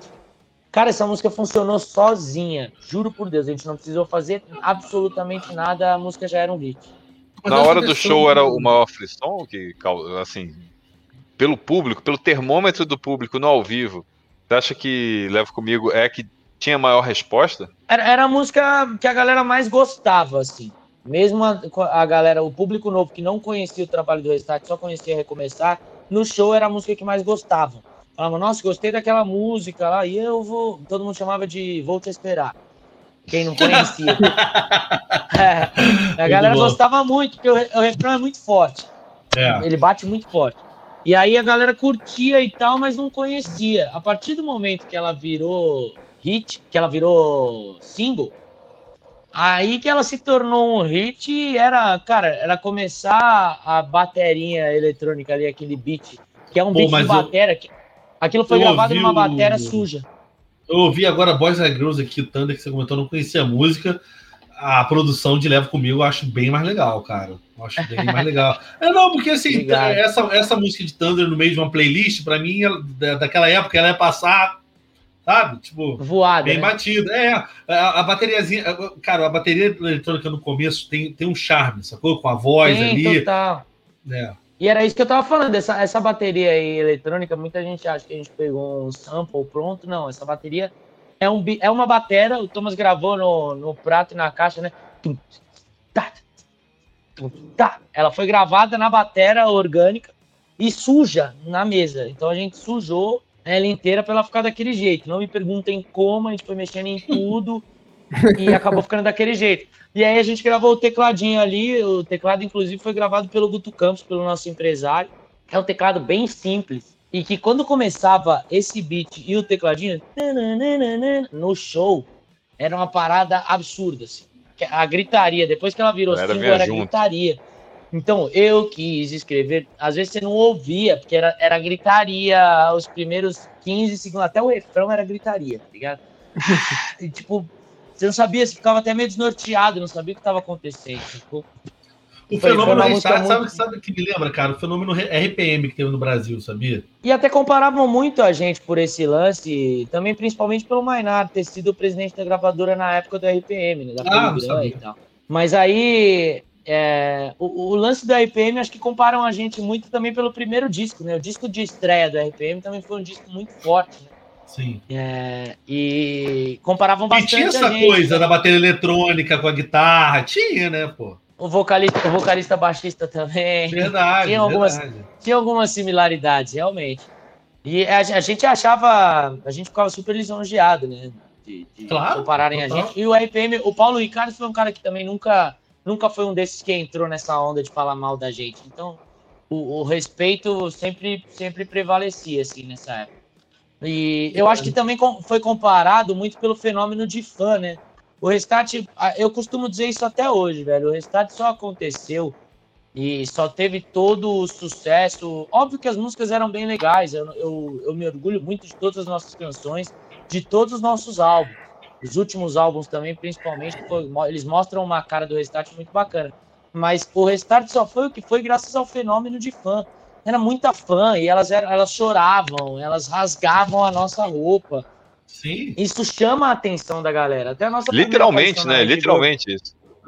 Total, total. No, no, literal mesmo. Nossa primeira aparição na Rede Globo, o fatídico puta falta de sacanagem, que foi um pouco antes do, do, do, do falar agora. tornar o single. Então, foi, foi uma tarde de autógrafo do lançamento desse disco que a gente está falando. Que nunca existiu essa tarde de autógrafo. Mas esse fatídico episódio da FINAC é, mostrou um pouco do. Né, acho que até chamou a atenção da Rede Globo. Foi a nossa primeira aparição na Globo, aqui em São Paulo. E, e no jornal o Globo no Rio. Quem são esses moleques? Por que, é. que tem tanta menina, tem tanto adolescente se matando por causa desses moleques? O que, que esses moleques têm demais? Não, e o RPM, claramente... o R... desculpa, Matheus, o RPM eu duvido que tenha tido, por exemplo, um álbum de figurinhas. Porra, Restart teve um álbum de figurinhas. Eu quero até te perguntar. Qual, pô, qual foi o melhor mesh? Aquele mesh que você guarda com cuidado, assim, aquele mesh exótico. Porque, pô, álbum de figurinha não é toda banda que lança e vendeu muito bem, que eu tô ligado. Eu perdi, tem, tem algum caramba. assim que você guardou assim, caramba, esse daí foi. Ah, eu perdi o timing de, de mastigar o pelanza, foi isso? Vem aqui, ela, ela ouviu lá do fundo a gente falando de álbum de figurinha, ela veio me trazer. Aí, ó. Meu bebê. Ah, que legal. oh, tá vendo? Tá vendo? Muito bom. Mostra a cuequinha, mostra a cuequinha. Não, e o bom, o bom é que o boneco, além de ser. Uh, né, ele era um lance Cara, toy art que a gente incrível. pirava muito. E ele mostrava até a nossa cueca aí. Olha o detalhe, olha o detalhe. muito bom. Muito maravilhoso. Cara, esse, esse, esse foi. Eu levo, obrigado, amor. Esse, esse acho que foi, foi um dos que eu mais me orgulho, assim. Porque eu, eu gosto muito de colecionar boneco. Eu tenho muito, muita coleção de boneco. Pô, rapidinho, isso, foi, isso foi feito. Em loja de brinquedo tinha esse brinquedo? Tinha, cara, tinha. Pô, peraí que eu preciso de um pelanzo em casa. Vou procurar aqui agora. Pô, moleque, eu, eu, vou fazer isso também. agora é edição, pô, agora virou realidade. O pior, o pior é que eu acho que nem minha mãe, nem minha mãe tem mais esse, senão eu te dava, Matheus. Pô, cara, Mas, ó, você, é, você isso, isso... chiclete. Eu tô chocado que você teve chiclete também, cara. Chiclete, a gente virou chiclete, álbum de figurinha, almanac, tinha livro, né? Depois, posteriormente, teve o livro da história do Restart. Mas a gente. A gente. Eu me orgulho muito disso, velho. Que eu colecionava muito boneco quando eu era moleque, sacou? E até hoje, até hoje, eu coleciono muito boneco. E aí, ter um boneco meu foi uma parada que eu olhei e falei, caralho, velho, a gente tá famoso, mano. E acho que não é, não é brincadeira, não. Acho que agora a parada Porra, ficou, outro nível. Ficou séria, sacou? E, mas tem muita coisa, cara. Eu, eu é, a gente, eu me orgulho também bastante. Não sei se vocês conhecem, mas é até uma empresa que hoje em dia faz o merch oficial dos Beatles aqui no Brasil, que é a Bandap. A Bandap, uhum. ela, é, ela foi uma empresa criada por conta do Restart. Não sei se vocês ah, sabiam disso. Mas os sócios da Bandap, eles, eles criaram a Bandap, parceiraços nossos, eles amigos do Mainar também tinham um projeto da Fan Station e tal. Eles criaram a Bandap para dar vazão à demanda que a gente tinha com o mestre do Restart. Porque o mestre do Restart de camisetas, roupas e tudo mais, a gente começou com uma parceria com a Sick Mind, não sei se vocês lembram, uma loja de skate. Lembro, sim, sim. Que é a Sick Mind que produzia as nossas roupas. Só que chegou uma hora que a Sick Mind falou, cara, não dá mais pra gente fazer que a gente quer continuar com a nossa coleção, só que não dá para a gente parar e virar uma loja do Restart. E aí a gente, como tinha muito pedido, foi criada a Bandap. E depois a Bandap ainda assinou com o NX0, com diversas bandas da cena e tal. E eu tenho um puto orgulho, porque a gente, além de ter criado essa empresa, não a gente, né? Quem criou foram os parceiros nossos, os, sócios aí que fizeram a parada acontecer. Mas a, gente deu, deu um monte de emprego pra uma galera, sacou? Na época. E, e a parada. A gente levou. A gente teve a, a, possibilidade de levar a estrutura de uma lojinha pro show, uma lojinha super bonita tal. E foi muito legal, cara. Eu acho que o Start na época já era uma coisa um pouco distante, assim. E a gente conseguiu trazer. Até o lance de vender faixinha, né? A gente vendia muita faixinha. Muita faixinha. Tipo as faixinhas da Xuxa, tinha faixinha Tô do Restart, a gente vendia vendia muito, muito, muito. Foi muito bacana. Fora o que devia ter da, das versões alternativas, né? Porque porta de show muitas vezes estão vendendo. Sim. Que deve ter tido de pirataria que rolou também em cima. Deve ter um monte de produto que você nem soube que foi lançado, né? Porque isso também é. Não, tem, tem uma galera. A gente, a, a gente até acabou fazendo amizade com essa galera, sacou? Porque Cara, partiu um pouco o nosso coração, assim, de, de ver a galera vendendo, mesmo que produto pirata, beleza, a gente tava uhum. tomando no cu de uma certa forma, tudo bem, mas é, era tá muito tá legal correndo, né? porque. É. é, e não, e a galera chegava assim pra gente, vendia, ganhava uma boa grana, porque vendia num preço, obviamente, muito mais barato do que a gente vende os produtos oficiais. Mas às vezes compravam o ingresso do show, entravam lá e falavam, pô, obrigado, velho, tô botando comida na minha casa graças a, a vocês, tá ligado? Isso é impagável, né, velho? Então, pirataria fudeu com a gente, mas ao mesmo tempo ajudou tanta gente aí. E, enfim, e assim, é deu usando camiseta tanta galera que a gente tá. É, usando camiseta, andando de um lado pro outro, sabe? É, deixa de. Vendo o lado positivo da história Total. é esse. É, então difundindo o nome da banda, velho. Isso pra gente era o principal, né? Porque a gente não pensava muito no dinheiro. Eu tô fazendo umas camisas piratas pra levar pro camelô com a minha cara, pra ver se a gente consegue difundir a minha cara aqui no Rio de Janeiro. Pra ver se eu alcanço uma fanbase maior. O cara mais famoso do Rio de Janeiro ainda tá metendo essa. Ai, ai. Inclusive, achamos link para bonecos de, de pelanza, vai estar tá aqui na descrição. Opa, aí sim. Sexta-feira. Acharam mesmo? Acharam. Acharam mesmo? Uhum. Caraca, aí sim. Mercado Livre, vou, vou ver.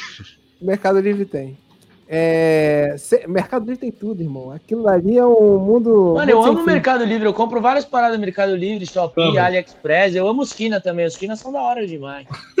Pô, eu compro muito, mas eu tô triste. Eu comprei uma Eleven no AliExpress. Não vem muito maneiro. Mas uma Eleven do Stranger Things. Não vem muito bom, não. Mas tudo bem. Sexta faixa, lembranças. São lembranças Ah, acho que é a minha favorita. Lembra, lembra, Essa é a minha favorita do disco. Essa música é minha favorita do disco, mano, porque essa música ela tem de tudo um pouco. É, aquele lance que a gente tava falando sobre eu e você do, do refrão New From Glory, essa música também uhum. tem um puta refrãozão. E a batera porrada o tempo inteiro. E quando a batera para, tem um, um beat de drum and bass. é uma doideira essa música, velho. E ao mesmo tempo que ela é uma doideira, ela é uma parada muito consistente. Ela é uma música muito redonda, tá ligado? Foi uma das músicas é, que a gente mais teve orgulho, assim, de, de gravar, de, de, de fazer. Essa, a, a letra não é nossa, mas a gente fez a música toda junto. E foi muito legal, cara, muito, muito, muito legal mesmo. A resposta dessa música, inclusive, ela era a música de encerramento do show, né? No nosso DVD no Rap Rock Sunday dá pra ver isso. Era a última música do show e é papel picado, fogo, tudo, tinha tudo nessa música. Então é, é, é a minha música predileta desse disco com, com total certeza. Assim. Gosto muito, toco ela até hoje. Nos meus shows eu toco essa música até hoje, é uma música que todo mundo pede. Os caras que tocam comigo na minha banda também falam, pô, gente não vai tocar lembranças, essa música é irada e tal, todo mundo gosta. Então é, é era a que você mais gostava de tocar, então. Não, total, total. Todas as músicas eram especiais, né, velho? Leve comigo tinha, tinha o lance especial também de ser o maior hit da banda, mas em energia era com certeza era lembranças, até porque eu jogava o baixo pro meu hold pro Neil, ele tocava o baixo nessa música, eu ia pra galera só de microfone, tinha uma puta liberdade. Era, era muito legal. Essa música é, é, a maior energia do show do Restart, eu acho que parte dela. Traz ótimas lembranças dessa música. Ah, olha aí, olha aí, ah, olha aí, olha aí. Ele fez, oh, ele demorei ele muito pra certo. Ele foi lá, ele foi lá. Não, mas, mas o Pilanza tinha falado sobre a, época... a, questão da, da, da, das nuances, né? Ela vem logo depois da Leva Comigo, que, que é balada, que joga energia pra cima de uma forma incrível, né? Ela vai, vai, vai tendo essa. Isso no, no, no meio do disco. E, pô, uma coisa que eu tenho que perguntar pra Pelanza é, é, eu sempre achei que lembranças, recomeçar, principalmente essas duas, pô, soavam muito como abertura de anime. Pô, você, você, você curtia, a galera curtia, Cara, porque encaixaria perfeitamente em qualquer abertura de, de, de, anime, desenho animado japonês, porque tinham aquela, aquela pegada ali Gui, que, que, que rolava. E o pior é, o pior é que tem Gui, tá ligado? Se, se você procurar, é mesmo? eu Pô, acho que então... Restart Naruto, se você procurar Restart Naruto, tá você acha a abertura com recomeçar. Encaixa perfeitamente, cara. o Matheus já vai procurar certeza. Já tô aqui, ó. Já tô aqui. O Naruto com Bleach, eu acho que pega isso. Eu acho, eu acho que era, eu acho que era recomeçar, eu acho que era Naruto, recomeçar com Naruto. É. Tá vendo? E tem Naruto a abertura, ficou muito bom, velho. É demais. Mas tu curte, cara? Tu, yeah. vocês, vocês curtiam ou não era muito a tua praia? Cara, eu gosto. Na verdade, eu parei um pouco na era Dragon Ball, né? Eu assisti uhum. todas as eras Dragon Ball pra caramba, assim, mas. É... Não sei, Pokémon pode ser considerado como um anime? Claro, claro, com certeza. Então, é Pokémon, é essas paradas a gente assistia. Mas depois de um tempo eu. Enfim, até depois da, da afinada Fox Kids, eu parei de acompanhar pouco. Bom. Sétima faixa, o meu melhor.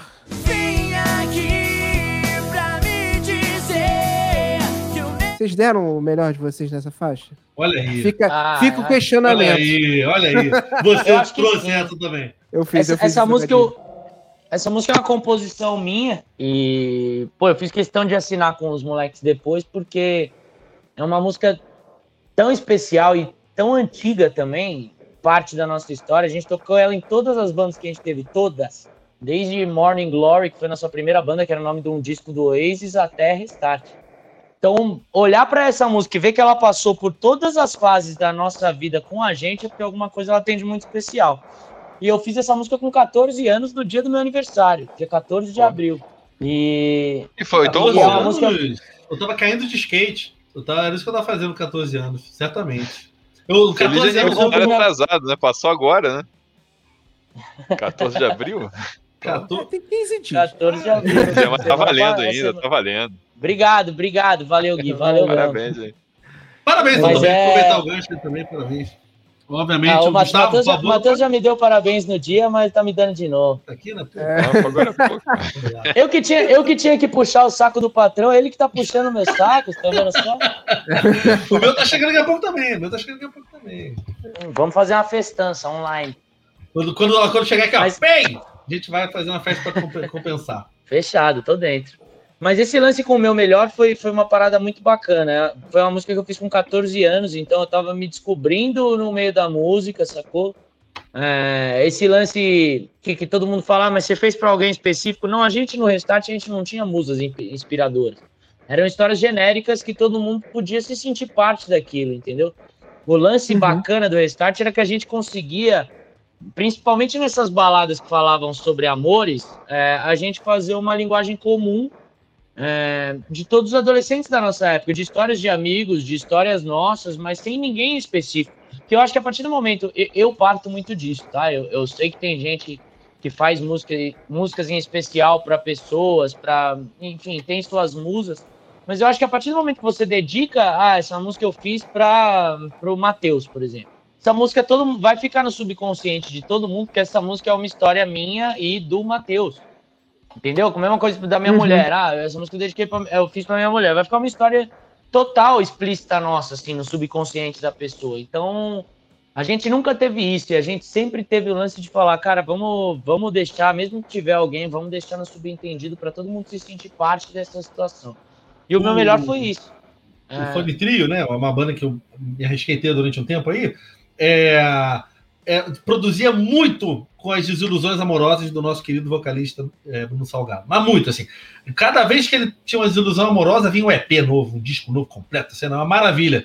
Agora tá feliz, casado, é, a banda acabou. Não tem motivo mais de tocar, de compor, não tem mais porquê. Um beijo para ele, pra Drica. Espero que sejam muito felizes que a banda não lance então material novo, porque só lança novo quando as coisas estão meio turbulentas.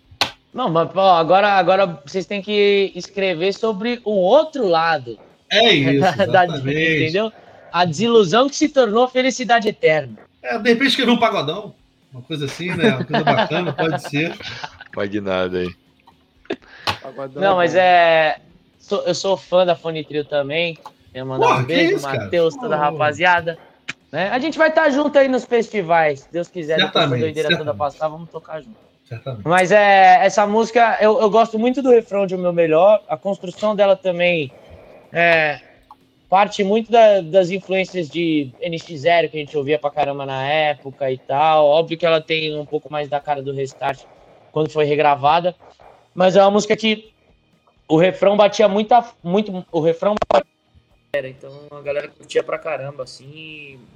Uma música que eu tenho um carinho super especial, né? Há muitos anos. Irado, irado.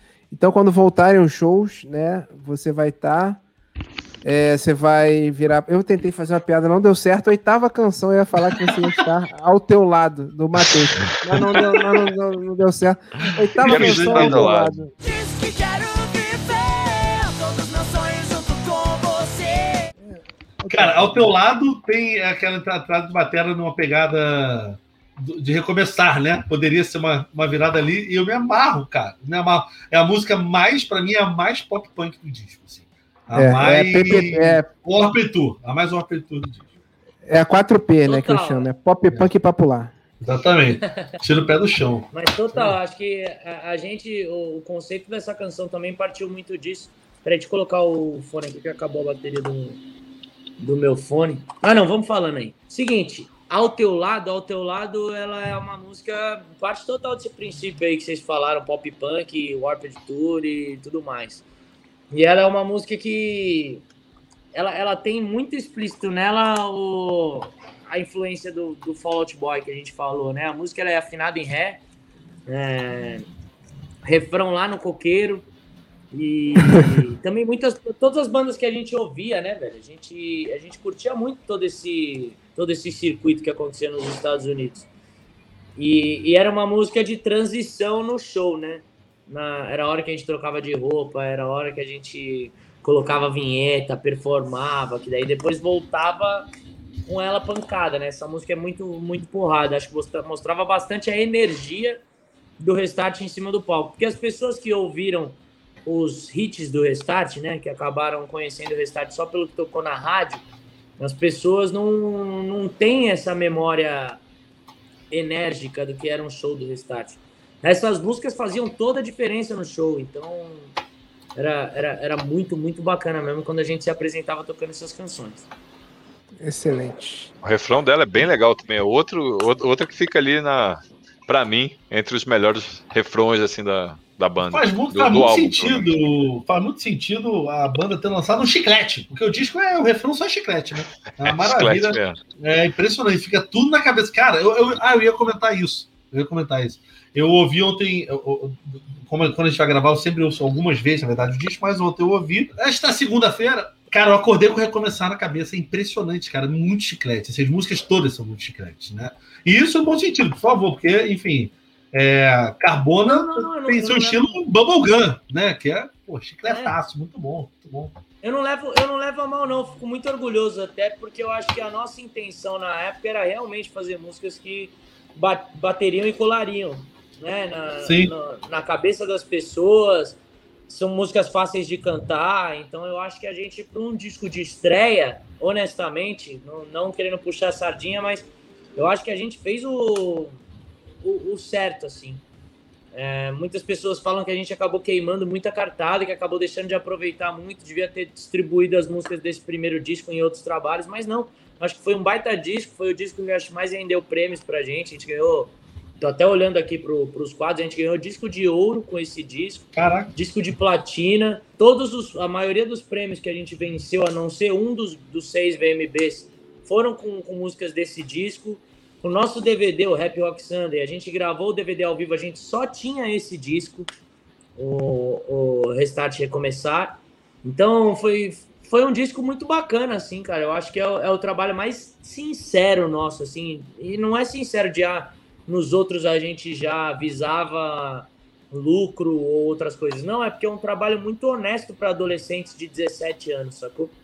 Então foi, foi uma parada muito sincera quando a gente entrou no estúdio, plugou os instrumentos e gravou isso aí. A gente gravava em dois, três takes, porque a gente estava tão ensaiado com essas paradas, sacou? Que a gente gravava as bateras muito rápido, então a gente já plugava para gravar os instrumentos de corda também rápido o disco foi produzido em, em um mês. Caralho. No máximo, um mês, um mês e meio. Ele estava pronto e a gente acabou lançando ele só em novembro.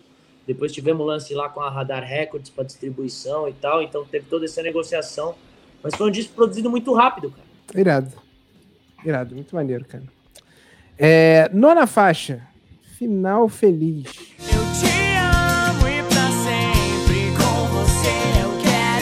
Gosto muito dessa canção também.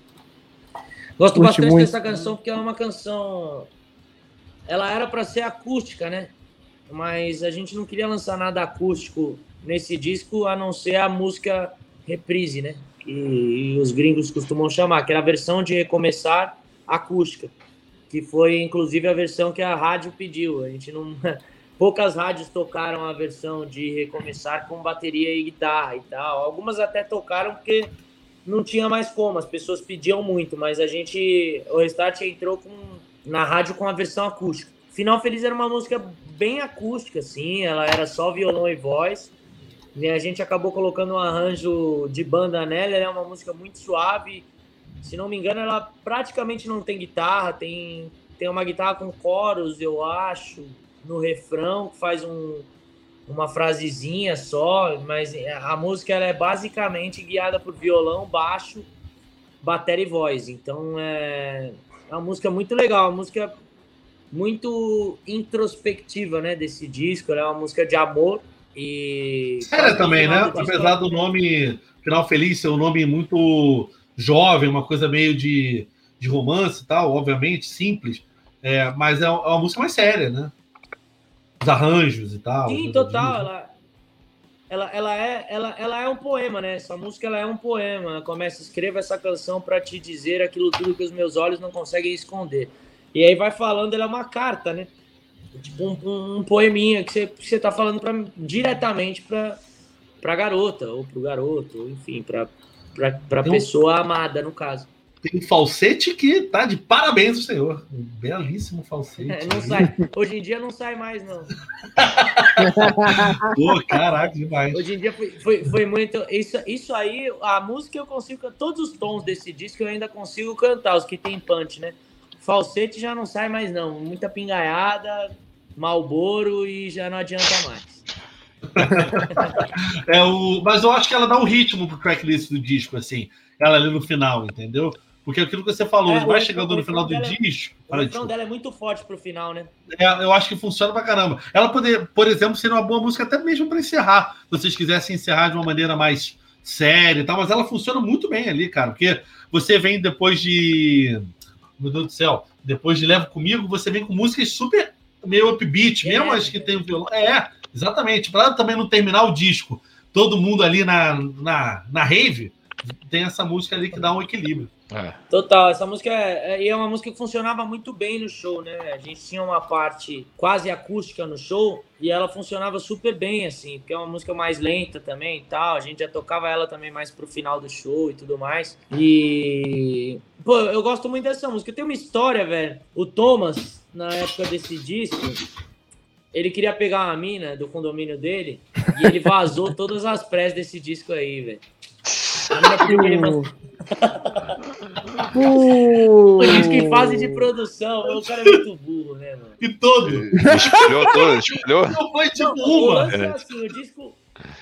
O disco tava em fase de produção, e aí ele queria pegar a mina, e aí a mina, ah, mas me manda as músicas, eu quero ouvir. Ele, não, vem ouvir aqui em casa. O começo era assim, não posso, vem ouvir aqui em casa, vem ouvir aqui em casa. Só que a mina não queria, né? E pros finalmente. E ela que nem tinha Covid na época, né? Ela podia ir pra casa dele. Não tinha Covid, tinha porra nenhuma. Aí ele, ele mandou as músicas, velho, versão voz e violão. Inclusive aquela versão de Leve Comigo que a gente tá falando, com certeza foi ela que disparou para as rádios do interior. pra rádio interior. Mas Mano, aí, já aí era, música, caiu. Todas as músicas, todas as músicas desse disco, voz e violão, inclusive essa Final Feliz, que era para ser voz e violão, elas foram vazadas. A galera acabou conhecendo o disco inteiro do Restart, voz e violão, dois meses antes do. três meses antes do lançamento. Graças ao Tominhas. Valeu, mano. Não, e a pergunta que fica é: pegou? Pegou, ah, é, boa né? pergunta. Depois, ah, não. ah, se bom. tivesse pegado também, eu ia mandar tomar no. Mano. o, cara mandou, o cara mandou as músicas pra mim, né? Ainda não pegou? Pô, você é muito lento, irmão. Tá vendo? Ah, meu Deus, que história maravilhosa. Última faixa do disco, também a minha, também conhecida como minha favorita, Bye Bye.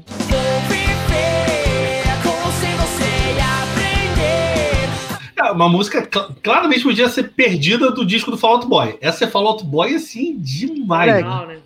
Essa é. Riff, principalmente, o riff é muito Fall Out Boy. Muito. É aquilo que eu falei do, do, do, show, do riff com acorde. Isso é muito Fall Out Boy, né? Muito, muito. É, é, essa quebrada né, de, de meio tom é total. Tem, muito, tem muita influência, velho. A gente, a gente ouvia muito todos os discos do Fall Out Boy, desde o do primeiro, né? Que é, não sei se é Thanks to, to This Grave, sei lá como é que é, chama. Take This to Your Grave, não é isso? É, Take This to Your Grave, exato. Que tinha Where Is Your Boy. Isso, e... maravilhoso. Saturday, pô. Saturday. Pô, Dead on Arrival. Dead on Arrival é muito bom. Dead on Arrival, é. E esse, é, essa música é muito inspirada por essa primeira fase Fallout bolística, já que a gente pode tratar assim. Ela, ela, é muito inspirada por, por, por, essa fase e tal, pelos primeiros discos do Fallout Boy. O Patrick era um cara que eu me inspirava pra caramba cantando, assim. Eu acho que ele canta pra caramba e ele tinha a ideologia muito massa. Apesar da timidez, né, de de não se comportar como um frontman, porque acabava que o frontman do Fall Out Boy era o Pete. Mas Apesar da boina inspirava... também, né? É, então. aquela boina ali tinha... forçou, forçou a barra, aquela boina brabo. Total, é, uns dois discos ali. e ele gordinho também, acho que isso ajudava tudo ele a, a, ser ainda mais introspectivo. Mas a gente, a gente se inspirava muito, cara, no Fall Out Boy. Primeiro que era uma banda, enfim, toda orgânica, mesma formação que a gente, duas guitarras, um baixo batera, então era era muito parecido assim, além da gente ter, ter bandas covers que já tocavam, a gente queria muito seguir essa linha e fazer um, um estilo próprio nosso que que tivesse muito como referência as músicas do Fall Out Boy. E essa música em específico ela tem bastante, né? Tem só o riff, é, tem o lance do riff, tem, um, tem uma parada depois do primeiro refrão que tem um riff que é total Fall Out Boy. Tem o e aí volta pro, pro verso. Eu disse bye bye. Então essa música ela, ela é total, explicitamente assim, Fall Out Boy. Você chegou a ver o Fall Out Boy ao vivo? Eles tocaram aqui no Brasil, tá? Mas não sei se chegou a presenciar. Boa, eu, eu acompanhei o Fall Out Boy ao vivo, eu acho que no Mix Festival, se não me engano. Não sei se foi aqui no, no, no, estádio do Morumbi ou no Paquembu. Vocês estão me ouvindo direitinho? Mix, então? eu, eu, lembro desse show que eu quase fui para São Paulo assistir, cara. E foi, e foi a turnê, uma turnê boa. Foi a turnê do Infinity on High, eu acho, não foi? Foi, foi a, é, é a turnê que eles é, na época que tava muito em alta aqui era Dance Dance, foi depois de Sugar Going Down. Sim. E se não me engano foi no Paquembu, velho. Se não me engano foi no Paquembu. Tava lotado. A, a minha única decepção é que só tinha baixo no show. É, o, o, show do Fallout Boy ao vivo só tinha baixo, era muito grave sobrando e. Enfim, não, não deu para acompanhar direitinho o, o, questão sonora, assim. Mas foi muito bom, porque acho que foi, não sei se foi o único show do Fallout Boy aqui, acho que eles devem ter feito outro ou não. Mas Rock eu fui, teve Charlie Rock Brown, Rio, né? teve. É, fizeram Rock in Rio também, não é verdade? Teve Charlie Brown, eu ia muito nos shows do Charlie Brown, principalmente no Mix Festival. Se não me engano, foi até o show que o Charlie Brown gravou o clipe de Lutar pelo Que é Meu. E Olha. foi muito, muito, muito massa esse show, cara. O problema foi no som, o som não tava bom, tinha muito grave e só grave. E ainda mais que o Pete toca de palheta. Eu ia falar agora, e o Pete toca assim, ó. Ele toca assim. Ele, ele é, não toca na corda, ele toca com suas guitarras, né? E fica. É, é e era, era, era muito. Enfim, balançava muito, era muito grave, às vezes ficava até meio desnorteado, não entendia muito bem o que estava acontecendo. Mas eu era muito fã, cara. Eu conheci por conta de Sugar né? Going Down. Eu conheci por, por conta de Sugar Going Down e fui conhecer os discos anteriores depois. E é uma banda que eu ouço até hoje, cara. Todos os discos, honestamente, até os últimos, até o Folheador, que é um, é um disco que eu gosto bastante, assim. Se a gente parar pra, pra ver toda a construção, a, a não ser depois que eles voltaram, terminaram e voltaram à banda, eu não conheço muito esses novos discos, mas até eles encerrarem as atividades da primeira vez, todos os discos do Fault Boy, eles têm uma construção muito bacana. Eu, eu sou muito fã, muito fã mesmo. Cara, ele, antes da gente encerrar aqui, o, o Guitarra e o Andy, que é o Batera, que toca muito, eles têm um projeto, não sei se vocês estão ligados, é, é The Damned Things. A banda é basicamente o vocal do Every Time I Die, o batera do Fall Out Boy, o, guitar, o baixista do Megadeth, o guitarrista Pô, do Anthrax. Caraca, incrível. o guitarrista do Anthrax, os dois guitarristas do Anthrax e o guitarra do Fall Out Boy. É, São três guitarras. Things. Três guitarras Cara, é, biz, é bizarro. É bizarro. Cara, não, eu, calma, desculpa, desculpa, calma, que eu confundi. O, o baixista eu confundi. Mas é. Os guitarras são no Anthrax, eu não me lembro. Cara, é uma Ah, não, o baixista é do Every Time I Die também, desculpa. O do Megadeth é de outro projeto. Every Time I Die, Fall Out Boy e Anthrax, cara, a mesma banda. Se chama The Damned Things. Fica a dica aí. Eu vou te mandar, vou mandar pra vocês, é muito bom. É, que legal. Manda, manda quero ouvir, mano. Enfim, tudo que esses caras, todos os projetos que esses caras embarcam é é muito é, legal, muito né? Aquela parada, aquela parada até que o Patrick gravou com o Jim Class Heroes, que é a regravação do é muito legal também. As produções que, que ele fazia também, né? O, o, o lance que ele tinha. Tem uma banda é, que tanto ele quanto o Brandon do, do Panic at the Disco participaram de gravações que chamava The Cab. Era uma banda que era, foi, foi uma super influência pra gente. Não sei se vocês conhecem o The Cab. Tô ligado. É, é, é muito bom. O primeiro disco do The Cab é muito massa. Vale a pena ouvir. É, é, e aí tem na primeira música, na primeira música do disco, que é One of Those Nights, tem o Brandon Urie cantando e o Patrick Stump também cantando um, um verso do refrão. Então é, é muito legal. Tudo, que, tudo que os caras se, proporam, se propuseram a fazer, fizeram com, com maestria. Isso é uma banda que eu admiro muito a Fault Boy. Irado, cara. E a gente admira muito você, toda a sua carreira, e muito obrigado por ter participado, ter aceitado falar com a gente aqui esse tempo todo. Adorei. Foi hora de dizer bye-bye, terminamos com bye-bye. Hora de dizer bye-bye. Né? Final feliz e bye-bye. É, melhor despedida que essa, esse combo aí. Só o Gui fazer uma piada dessa, só ele saiu ileso dessa gravação. É. Saiu, eu tentei, eu fui na onda. Só o Gui, final feliz com bye-bye. É. Cara, obrigado demais. Quiser falar aí algum recado pra galera, tipo, onde seguir, o que, sei lá. O padrão. Cara, eu quero Antes de tudo, de verdade, eu quero agradecer muito a vocês três, Gu, Gui, Matheus, pelo respeito que vocês trataram a obra, tá ligado? Que vocês tratam uhum. a nossa história, como vocês comentaram desde o primeiro vídeo aqui deste canal, do canal Riff. Quero agradecer muito, porque é, é muito bacana. Eu olho para minha história assim com, com muita gratidão e, e com muito orgulho, tá ligado? de ter sido um moleque de 17 anos que, enquanto a maioria dos meus colegas de, de classe, de escola, estavam prestando vestibular, Enem, e vendo o que ia fazer na faculdade, eu estava vivendo um sonho. Então, muitas pessoas não conhecem isso, não sabem a história da nossa correria e tal, e principalmente aqui a gente falando da história de um disco que foi o disco da minha vida, sacou? E é, e é muito bacana poder falar um pouco mais do íntimo. Quero agradecer mesmo de verdade, de coração, a cada um de vocês aí por terem tratado com tanto respeito, com tanta delicadeza essa história, cada canção. E para mim foi uma honra, é sempre uma honra falar sobre, sobre a Restart. Eu, eu sou um cara muito saudosista dessa época, um cara muito orgulhoso também de toda a nossa caminhada. Então, obrigado mesmo de coração. Eu queria deixar também um, um recado para todo mundo que está assistindo. Sei que vocês têm uma galera muito fiel aqui. Para mim também muito legal fazer parte desse momento. Me convidem mais vezes. Mas queria pedir aqui para todo mundo, todo mundo que está curtindo aqui esse destrinchando faixas aqui com a gente, vamos ver o meu clipe novo, pô. Assistam aí, entram, entram, entrem no Vejam o meu clipe novo. Entrem no, no YouTube, youtube.com.br pelanzoficial.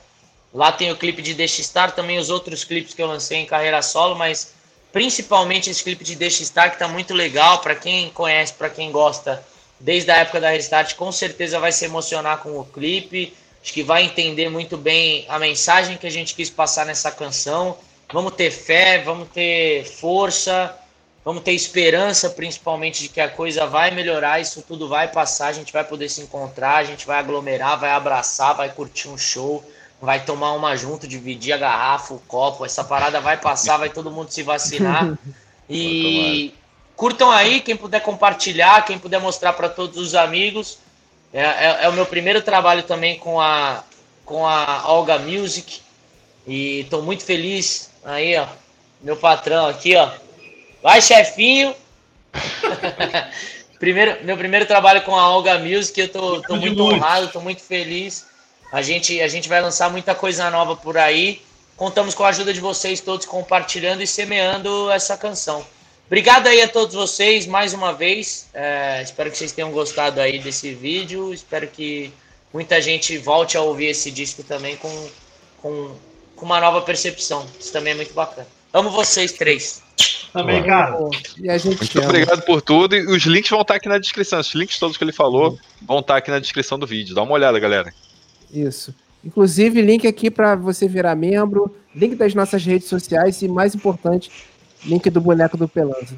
Até a ah, próxima. esse eu quero ver. esse eu quero, eu quero ver. Me manda também aqui. que eu quero comprar um extra já. Tá, valeu. valeu, galera. É nóis, mano. Um abraço. Valeu. Valeu.